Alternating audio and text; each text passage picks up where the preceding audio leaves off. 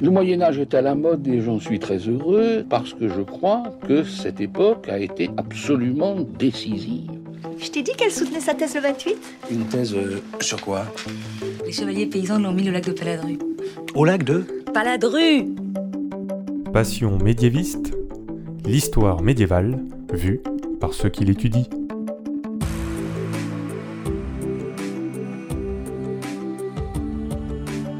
Est-ce que vous savez tout du Moyen Âge? Mais d'abord, qu'est-ce que le Moyen Âge? En général, on dit que c'est une période de 1000 ans, de l'année 500 à l'année 1500. Mais vous l'entendez dans ce podcast, il y a autant de définitions du Moyen Âge que de médiévistes. Je m'appelle Fanny Cohen-Moreau et dans ce podcast, je reçois des jeunes médiévistes, des personnes qui étudient le Moyen Âge en master ou en thèse, pour qu'ils vous racontent leurs recherches passionnantes et qu'ils vous donnent envie d'en savoir plus sur cette belle période. Épisode 45. Gaëtan et les portes des châteaux forts. C'est parti. Excuse-moi, mais euh, il y a des gens que, que ça intéresse? Aujourd'hui, je ne suis pas dans mon lieu d'enregistrement habituel, mais à Dijon, au bar L'Entre-deux-Mondes, qui a la gentillesse de nous accueillir aujourd'hui pour des enregistrements. Et aujourd'hui, j'ai le grand plaisir de recevoir Gaëtan Koning. Bonjour Gaëtan. Bonjour. Aujourd'hui, je te reçois parce que tu fais en ce moment une thèse sur la construction des systèmes d'entrée et leur fortification dans les villes, maisons fortes médiévales et modernes en Bourgogne. C'est déjà un gros sujet et tu es sous la direction de Hervé Mouillebouche, que je remercie d'ailleurs de m'avoir recommandé de te contacter. Alors déjà Gaëtan, première question un petit peu très générale, pourquoi est-ce que tu as voulu travailler sur ce sujet? Je suis archéologue à la base. J'ai fait une licence euh, en trois années à Strasbourg. Et rapidement, ce qui m'a le plus plu dans l'archéologie, c'était l'étude du bâti. Ensuite, euh, le Moyen Âge est venu euh, presque naturellement, j'ai envie de dire. Et à ce moment-là, je me suis posé la question sur qu'est-ce que je voulais faire et qu'est-ce que je voulais étudier. Et finalement, les châteaux forts se sont imposés à moi. Rapidement, le sujet des portes m'a convaincu que c'était ce que je voulais étudier. Donc du coup, je les ai étudiés pendant trois ans en master et je viens de recommencer en thèse. Et tu travailles sur quelle période historique et c'est quel contexte à cette époque-là? La période que j'étudie est assez vaste puisque en histoire et en archéologie, bien souvent, on va regarder ce qui se fait avant et ce qui se fait après également. Donc moi, ma période de prédilection, on va dire que c'est de l'an 1000 environ jusqu'à 1500. En gros, Moyen Âge central et bas, et, bas Moyen Âge. Voilà. Du coup, ma zone géographique actuellement, c'est la Bourgogne. Avant ça, j'étudiais l'Alsace et les fortifications de montagne.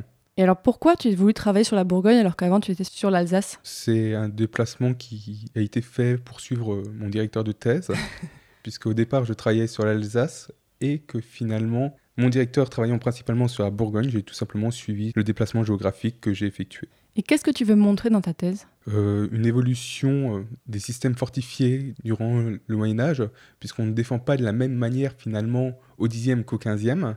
Et du coup, il y a toute une philosophie de la défense, une philosophie de la représentation, une philosophie de l'ostentatoire qui se modifie et qui ont des marqueurs très spécifiques qui se retrouvent parfaitement dans la fortification et les portes en particulier également. Mais le sujet n'a pas déjà été étudié avant toi? La fortification en général a fait couler beaucoup d'encre. Il y a quelques recherches monumentales faites par Jean Mesqui par exemple, qui a publié deux très beaux volumes à la fin des années 90. Mais la fortification des portes et les portes en général n'ont pas réellement été le fer de lance de cette recherche. Cette recherche est principalement axée sur le logis, sur le rempart, et la porte était finalement un peu le parent pauvre. Il y a quelques études qui ont été faites et elles datent pas plus des années 90. Aujourd'hui, on a quelques monographies, mais aucune étude réellement de générale sur ce sujet. Toi, tu travailles sur les châteaux forts. Alors, à partir de quand, en fait, les, les châteaux se fortifient? Mais est-ce que c'était pas finalement déjà dans la définition du château fort qui soit fortifié? Le château est une construction qui apparaît vers l'an 1000. Dans l'entité même du château, comme se dit château fort, c'est un terme moderne. Il n'y avait pas un château au Moyen Âge qui n'est pas fort. Le terme fort est rajouté ultérieurement pour faire la différence entre les châteaux de la Renaissance, qui sont des châteaux habitables, uniquement habitables, qui sont en quelque sorte des palais, les différencier des forteresses médiévales. Il n'y a pas un château au Moyen Âge qui ne soit pas fortifié que ce soit tout simplement une tour ou une porte, euh, voire une enceinte. Le château mélange trois choses, c'est l'ostentatoire, l'habitation et la fortification. Et est-ce qu'on voit différentes façons de fortifier les châteaux selon les époques que tu étudies ou même au sein de la Bourgogne? Il faut savoir que aujourd'hui on a des images disciplinales dans notre tête, c'est le château fort avec quatre tours de floquement à chaque angle, une porte avec son pont-levis, le donjon derrière. Finalement l'image qu'on voit quand on dessine un château, on demande de dessiner un château à un enfant. Il faut savoir que ce château, finalement, c'est la représentation qu'on a du château de l'an 1200 environ. Mais le château, entre le 10e et le 15e ou 16e siècle, va connaître une évolution constante, aussi bien sur la forme que sur euh, le fond. Et que même sans considérer l'évolution d'un type particulier, en fonction finalement du milieu géographique qu'on est, par exemple si on est en montagne, on va pas défendre de la même manière que si on est en plaine, puisque finalement installer euh, les quatre tours, les courtines entre les tours, euh, le donjon est impossible si le milieu est accidenté. Ou, c'est plus compliqué, quoi. Ah, c'est impossible. par exemple, en Alsace, on va avoir ce qu'on appelle le château en éperon barré, qu'on ne trouve pas, par exemple, en Bourgogne ou en terre plate, qui est tout simplement, on va dire, pour simplifier à l'extrême, un rempart qui coupe la montagne en deux, et d'un côté il y a le château et de l'autre côté il y a le reste. Ensuite, euh, tous les seigneurs n'ont pas les mêmes moyens financiers. Par exemple, le roi de France ne va pas avoir de difficulté à construire ses grandes forteresses, tandis que des petits seigneurs vont se contenter euh, d'avoir par exemple la moitié de ce qu'aurait pu faire un, puissant seigneur avec seulement deux tours, ainsi de suite. Il faut s'imaginer déjà ces deux points, le milieu géographique, les moyens financiers, et finalement, ensuite, l'évolution de la défense même. Par exemple, à partir du XIe siècle, on va avoir un type de château qui est avec une défense extrêmement passive, c'est-à-dire que ça va être une courtine avec des fois une tour maîtresse, et pas grand-chose d'autre. Avec l'arrivée du conflit euh, franco-anglais entre euh, Richard Cœur de Lion et Philippe Auguste, dans les années 1180-1200, il va avoir une grosse évolution du château en France, et c'est à ce moment-là qu'on va avoir finalement apparaître ce modèle qu'on appelle aujourd'hui le modèle philippien, qui est finalement les quatre tours de flanquement, la porte entre deux tours, le donjon circulaire, et finalement une uniformisation de la défense. Ce château va créer un modèle, on va le retrouver à Dourdan, au Louvre, et va inspirer des châteaux comme euh, Coucy, Aigues-Mortes, qui est une ville fortifiée construite quelques années plus tard, où finalement on retrouve finalement le système de flanquement. Même plus tard, le château va se remodifier avec l'arrivée de la guerre de Cent Ans, qui va imposer de nouvelles fois une large modification du système défensif et la façon de le penser. Et avec l'arrivée des Anglais à ce moment-là, les seigneurs français se rendent compte finalement que leur château n'est plus adapté du tout et que les, les systèmes qu'ils ont envie de construire, qui est finalement extrêmement lourd, n'est pas adapté finalement à l'urgence. Ils n'ont pas le temps, ils n'ont pas forcément les moyens à ce moment-là pour engager les grosses constructions. Ils vont simplifier les défenses au maximum avec euh, l'arrivée, par exemple, qui va modifier fortement la défense de la porte, qui est l'arrivée du pont-levis à flèche. Mais là, ce que tu me dis sur notamment les conflits avec les Anglais, c'est pas censé concerner la zone géographique de la Bourgogne. Il y avait une forme de diffusion des idées de la façon de construire qui s'est propagée jusqu'à la Bourgogne, ou en fait euh, c'était quand même concerné dès le début? Le modèle du pont-levé à flèche euh, s'est imposé extrêmement rapidement. Il a traversé l'Europe en une cinquantaine d'années. Il faut s'imaginer le passage du Minitel à l'ordinateur. Ah ouais, à ce point Oui, voilà, en, en, termes de révolution pour la défense. Pas que ce soit forcément plus efficace, même si ça l'est, mais aussi tout simplement pour la facilité de mise en œuvre. La communication des savoirs finalement se fait très facilement. Pour des sujets plus techniques, l'évolution va être plus lente, mais pour euh, finalement la défense, c'est tout simplement une question d'adaptation rapide. C'est la course entre la lance et le bouclier savoir lequel des deux est le meilleur. Si jamais on n'arrive pas à défendre la forteresse, finalement elle tombe. Du coup, c'est dans l'intérêt du seigneur d'avoir ce qui se fait de mieux en défense. Et même des constructions plus importantes vont commencer à se modifier pour avoir euh, ce système de défense euh, qui semble plus simplifié. Ensuite, euh, pour continuer encore un peu l'évolution, puisque là on parle de la guerre de 100 ans, mais avec l'arrivée des armes à feu lourdes, il va aussi avoir des modifications sur la façon de concevoir la défense. On va doucement réduire la dimension des remparts, rajouter devant des, des braies, des fausses braies pour défendre la base des remparts. C'est quoi des braies? C'est un, un, espace libre entre un rempart et un autre rempart. Le premier rempart servant à défendre la base du second. D'accord. Face aux armes lourdes, on va commencer à installer des boulevards pour défendre à nouveau la base des, de l'enceinte. Et le boulevard va permettre l'installation de pièces beaucoup plus lourdes qui ne pouvaient pas aller sur le haut des courtines, puisque le boulevard, c'est une défense extrêmement basse, avec euh, un devant parmenté et à l'arrière de la terre, donc du coup quelque chose d'extrêmement solide sur lequel on pouvait installer des pièces d'artillerie. On voit aussi qu'à l'époque, les villes se fortifient, il n'y a pas que les châteaux. Est-ce que c'est la même évolution que les châteaux? C'est à peu près la même chose qui se passe dans les villes et les châteaux. C'est seulement la dimension qui va changer. Finalement, une ville est un, un périmètre sain beaucoup plus vaste. Oui, logiquement on va mettre en œuvre les mêmes principes, les tours de flanquement, un rempart, une porte, mais cette fois-ci, tout va être multiplié pour correspondre aux dimensions voulues. Par exemple, pour un château, une ou deux portes suffisent. Pour une ville, on pouvait aller à 13-14 portes Metz. La porte mordelaise est un haut lieu patrimonial rennais, puisqu'elle a traversé les siècles, et ce depuis les fondations même de la ville.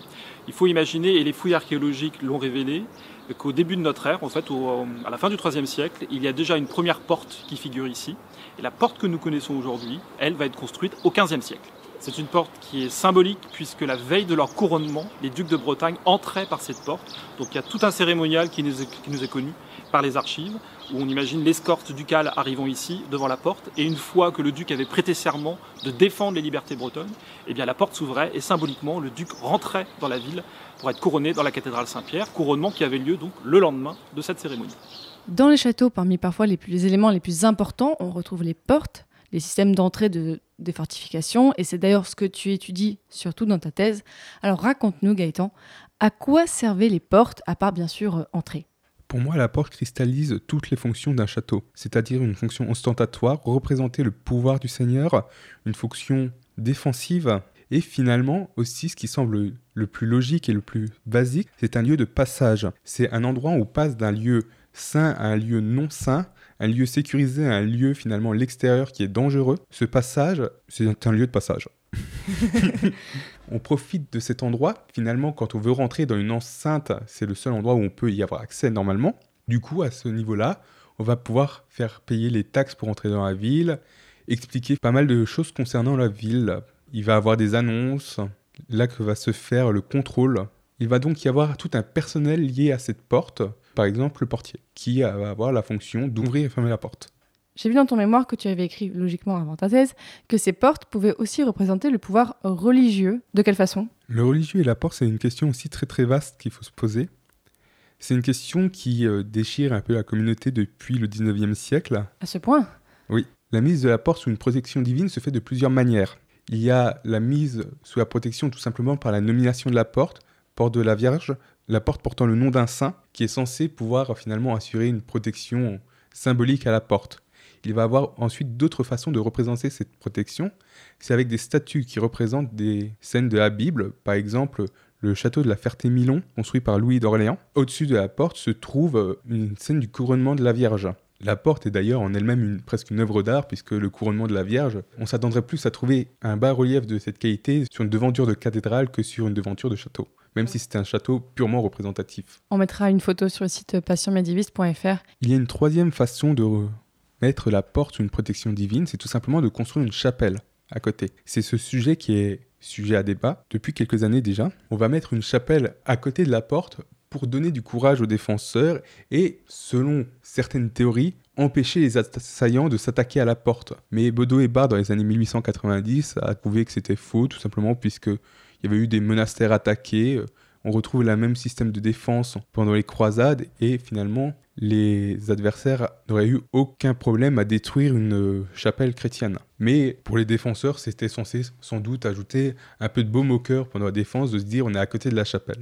Oui, le pouvoir du religieux est quand même très important même pour ce genre de choses. Et comment, alors c'est une question un peu simpliste peut-être dit comme ça, mais comment on choisissait l'emplacement d'une porte? À part, j'imagine, le contexte géographique? Le contexte géographique, effectivement, en Alsace, euh, on place la porte où on peut la placer. Oui. Mais pour un château, euh, bien souvent, il y a deux façons de voir la chose. Soit le château a influencé la dynamique urbaine, c'est-à-dire que le château, en gros, va cristalliser la ville autour de lui, ou alors le château va s'intégrer dans un parcellaire déjà établi. La porte va se mettre tout simplement au bout de la rue, ce qui est le plus simple. Est-ce que les portes étaient toujours ouvertes ou est-ce qu'il y a des occasions où on les fermait et si oui, lesquelles? La porte du château était fermée tous les soirs, c'est pour ça qu'il y a un portier. Et par exemple, avec l'arrivée du pont-levis à flèche, il va y avoir euh, une évolution qui va se produire, c'est tout simplement qu'on va avoir une porte chartière et une porte piétonne. Donc la porte chartière, c'est pour euh, c'est une large porte, tandis que la porte piétonne est une porte beaucoup plus étroite. Est-ce que c'est intégré au sein de la même porte? Il y a la grande porte et la mini-porte? Non, c'est deux portes différentes. Il faut s'imaginer une large porte avec une petite porte à côté. La large porte était souvent fermée, tandis que la porte piétonne était ouverte tout le temps et on ouvrait la porte. Euh, et plus facile à défendre en cas de problème, j'imagine, euh, la petite porte. Oui, ça laisse passer moins d'ennemis d'un coup. Eh oh Eh oh Qui va là? C'est le roi Arthur Et voici mes loyaux chevaliers de la table ronde À qui appartient ce château? C'est le château de mon maître, Guy de Loimbert. Si vous ne nous montrez pas le Graal, nous devrons prendre le château par la force. Vous ne nous faites pas peur, chien de, de porte d'anglais. Allez-y, ébouillantez-vous le gros popotin, enfant de personne bizarre. Je me mouche le nez à ta santé, soi-disant roi Arthur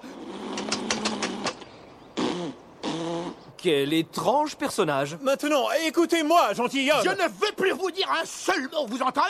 Je pète dans votre direction Ta mère était un hamster et ton père sentait les bêtes chauds À l'attaque À l'attaque Et pour aider un petit peu les auditeurs et auditrices à se représenter, une porte que, comme celle que tu étudies, c'est à peu près quelle dimension?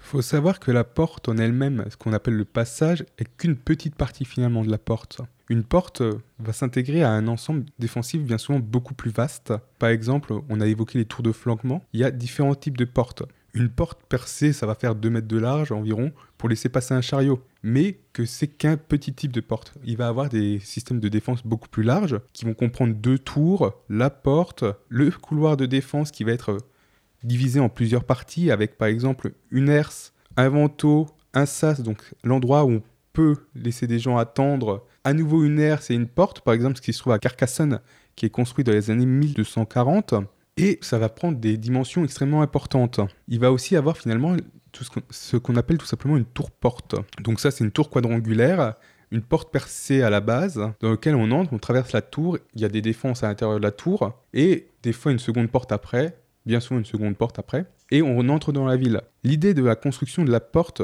c'est à deux échelles différentes, voire trois même, puisqu'il ne faut pas oublier que à l'avant de la porte, la porte, comme aujourd'hui on la voit quand on s'imagine la porte narbonnaise à Carcassonne, c'est une partie de la défense.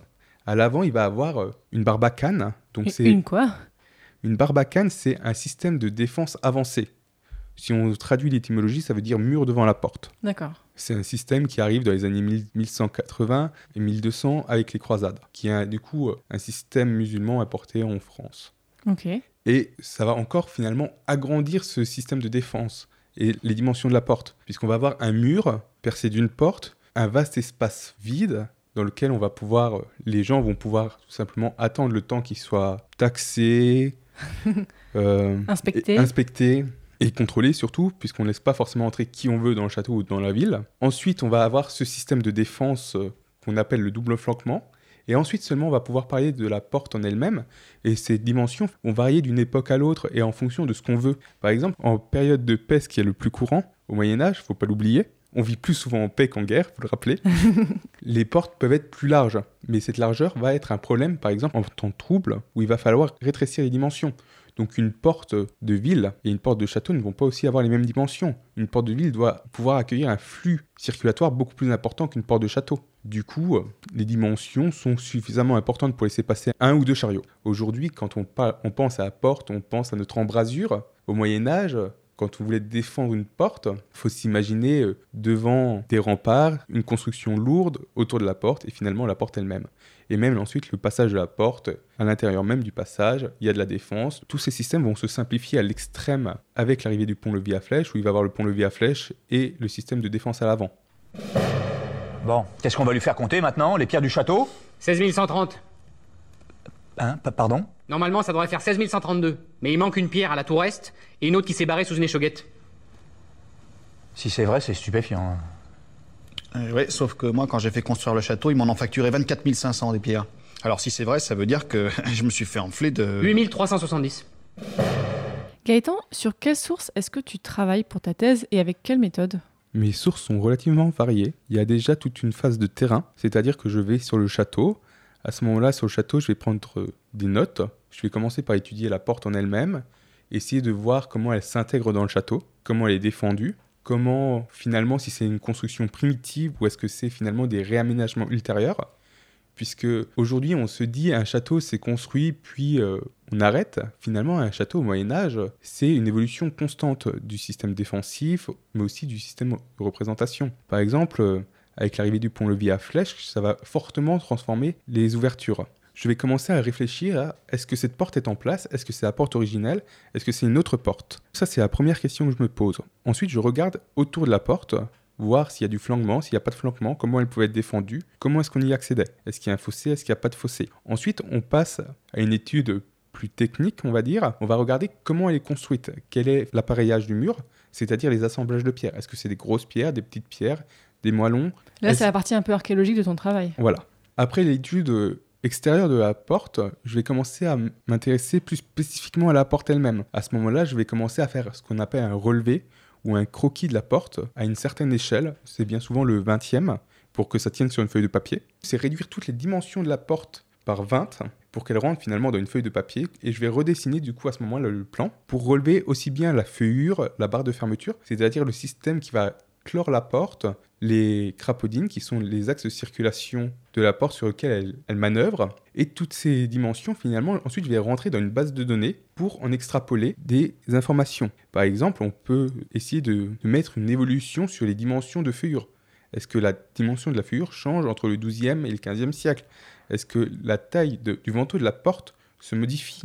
Est-ce que la taille de la porte en général se modifie? Puisque si on vient à prendre des mesures extrêmement précises, on peut essayer de définir si la porte change de dimension en largeur, en profondeur. Et avec toutes ces informations, finalement, ça permet de créer un corpus d'études. Une fois ce corpus complet, on peut extraire euh, finalement la substance scientifique moelle de ce qu'on recherche. Du coup, ensuite, il y a un second volet. Je ne l'ai pas du tout étudié dans mon master, c'est une nouveauté pour moi dans la thèse. Sans doute ma plus grande difficulté d'ailleurs, c'est la paléographie. Essayer de voir ce que donnent les sources écrites à propos des portes. Par exemple, avec ces sources, on peut essayer de définir euh, déjà le nom qui donnait à certaines parties de la porte, mais également essayer de concevoir le temps de chantier, les coûts que ça engageait, et finalement essayer de comprendre l'économie de la porte. Puisqu'aujourd'hui, on se dit, euh, le pont-levis est construit, on va pas le toucher pendant 100 ans, il est très bien, mais finalement, on se rend rapidement compte dans les sources que, par exemple, on évoque que le pont-levis s'est rompu, qu'il doit être reconstruit. Donc du coup, tous les 10 ans environ, j'ai l'impression, on va refaire le pont-levis, on va refaire euh, la porte. J'ai trouvé un texte dernièrement qui évoque tout simplement la porte ne se ferme plus, mais seulement puisqu'il y a un danger à l'extérieur, on va commencer à, à réparer la porte. C'est-à-dire que des fois, le château, la porte, elle fonctionne pas, mais puisqu'il n'y a pas de danger extérieur, on ne va pas la réparer. Et en plus, avec l'évolution des idées dont tu parlais tout à l'heure, il y a peut-être ça aussi. On se dit, ah bah tiens, on va changer un peu la technique ou l'améliorer la porte. Effectivement, on, on trouve pas mal de textes sur euh, la construction d'un pont-levis dans les archives deuxième partie du XIVe siècle. Et une fois avoir fait cette phase de terrain, cette phase d'archives, faut essayer aussi regarder ce qui se fait en dehors de la région où on travaille. Par exemple, euh, en Bourgogne, on va avoir pas mal de ponts-levis à flèches. Regardez si c'est le cas, par exemple, en Alsace, si c'est le cas en Ile-de-France, et essayer de vérifier finalement l'évolution et voir quels sont les systèmes défensifs utilisés ailleurs dans le royaume de France, dans le Saint-Empire romain germanique, dans le royaume d'Angleterre. On se rend compte que, par exemple, en Angleterre, en France, en Allemagne, on ne défend pas de la même manière la porte. Du coup, euh, essayer de comprendre comment s'intègre notre sujet d'étude qui est la porte dans un sujet plus vaste qui est à la fois la fortification à l'échelle nationale et internationale. Alors Gaëtan, pour finir cet épisode, j'ai une question que je sais qu'il ne faut pas trop la poser aux doctorants, mais je vais quand même te le demander, comment se passe ta thèse? Ben, je suis au début de la thèse, du coup, euh, pour l'instant, euh, tous les jours, je me réveille avec des nouvelles idées, Ah. de, de nouvelles pistes à explorer. Du coup, pour l'instant, je dirais que ça avance bien. Et qu'est-ce qu'on peut te souhaiter pour la suite? La réussite. Hors dedans! Hors dedans! Hors dedans!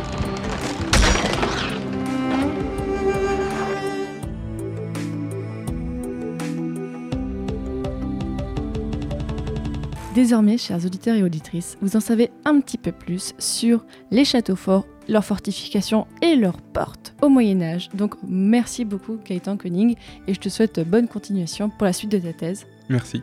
Je tiens encore à remercier le bar L'Entre-deux-Mondes à Dijon où nous avons enregistré aujourd'hui. Et pour les auditeurs et auditrices, allez voir sur le site passionmédiéviste.fr si vous voulez en savoir un petit peu plus, si vous voulez voir des photos de tout ce dont on a parlé, et si vous voulez écouter d'autres podcasts sur le Moyen-Âge, sur des sujets très très très divers. Là aujourd'hui, on commence à avoir traité pas mal pas mal d'angles. Allez voir.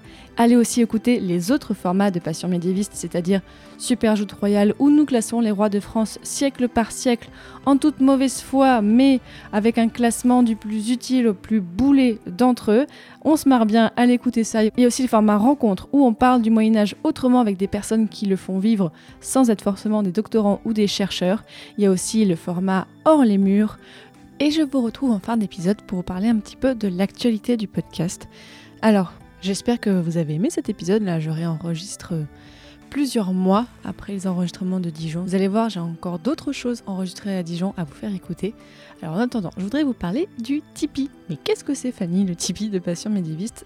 C'est une plateforme où vous pouvez m'aider en m'apportant une aide financière pour développer euh, le podcast et même euh, les podcasts. Vous pouvez donner un euro par mois ou une fois ou un petit peu plus. D'ailleurs, ce mois-ci, j'ai plein de personnes à remercier. Je tiens à remercier Mathilde, Gauthier, Isabelle, Norbert, Stéphane, Armel, Antoine, François, Héloïse, Sarah, Régis, Hélène et Olivier. Ça me fait toujours très chaud au cœur de voir autant de personnes me soutenir chaque mois et vraiment vous m'aidez beaucoup parce que euh, là ça y est, on a de plus en plus atteint l'avant-dernier objectif et donc je vous prépare plein de nouvelles choses pour euh, début 2021 avec notamment le nouveau podcast sur l'Antiquité. Ça y est, c'est parti, j'ai commencé à, à repérer plein d'invités. D'ailleurs si vous avez des suggestions de noms de personnes que je pourrais inviter dans ce podcast. Donc, ça veut dire des personnes qui étudient en master ou en thèse l'Antiquité. Et là, vraiment, il y a plein, plein, plein de sujets différents. Envoyez-moi un petit message, donc euh, soit par les réseaux sociaux, soit par le site passionmédiéviste.fr. Et si vous contribuez au Tipeee, vous pouvez aussi avoir accès au Discord de Passion Médiéviste.